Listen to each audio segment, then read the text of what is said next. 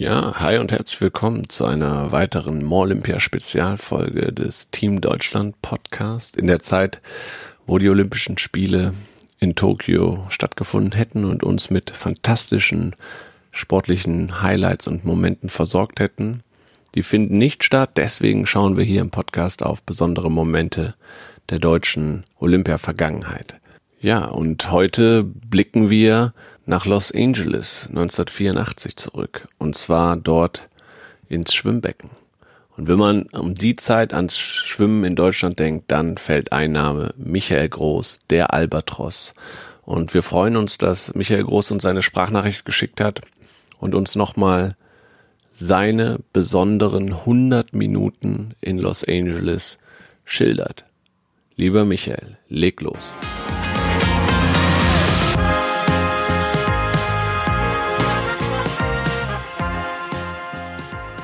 Mein größter Olympiamoment war sicherlich 1984 in Los Angeles die 100 Meter Schmetterling und dann die 4x200 Meter Freistilstaffel. Denn in 100 Minuten kam die größte Höhe, nämlich Olympiasieg mit Weltrekord, und die größte Tiefe, die man bei Olympia erleben kann, nämlich in Anführungszeichen nur Zweiter zu werden. Nur es gibt eben keine Fitz-Olympiasieger zusammen. Das erste war der, das Finale über 100 Meter Schmetterling. Hier war Pablo Morales auf Bahn 4, Vorlaufschnellster Weltrekordhalter und ich daneben. Und das Rennen sieht man auch bis heute ganz gut noch. Äh, war ein Kopf-an-Kopf-Rennen. Und beim Anschlag sah ich bei Pablo die Zeit 53,23 Sekunden. Das war schneller als sein Weltrekord. War aber keine Eins und kein Weltrekord, sondern die Eins und Weltrekord stand bei mir nämlich mit 53,08 Sekunden. Und das war natürlich eine riesige Überraschung. Und man kann es immer noch heute ganz schön im Fernsehen sehen, wenn man sich das anschaut, dass ich dann sofort zu ihm rübergeschwommen bin, weil ich wusste, das muss völlig frustrierend sein für ihn, wenn man die beste Leistung seines Lebens bringt und gleichzeitig bei Olympia dann eben Zweiter wird. Weil Olympiasieger ist man eben sein ganzes Leben und Fitze Olympiasieger gibt es nicht. 100 Minuten später genau die umgekehrte Situation. Dann war FRG, damals gab es ja noch eine GDR, also die DDR damals, äh, war aber die Bundesrepublik Deutschland Vorlaufschnellste, Weltrekordhalter, neben uns die USA.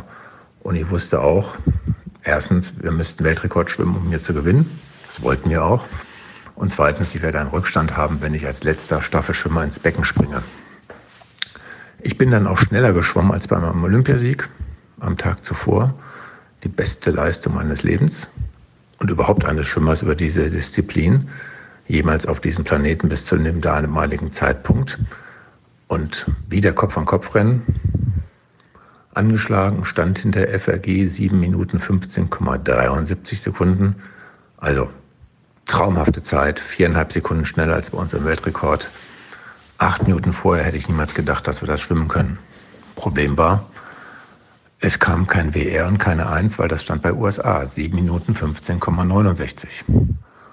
Ja, 400 das ist Glückssache, muss man ganz klar sagen. Das hat mit Können nichts mehr zu tun.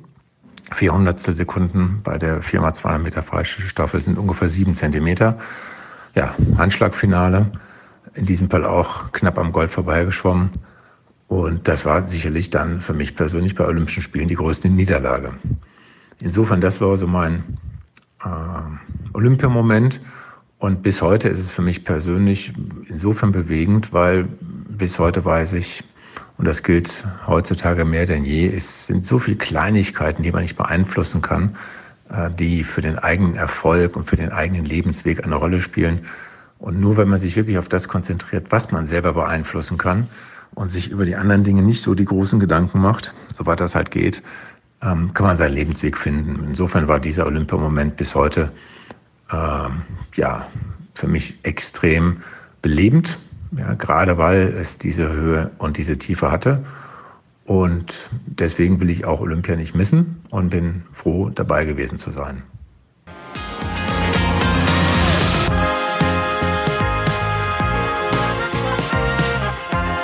Vielen Dank, Michael, für diese eindrucksvolle Schilderung kann man sich kaum vorstellen. 100 Minuten auseinander, zwei so fantastische Rennen und dann der unterschiedliche Ausgang.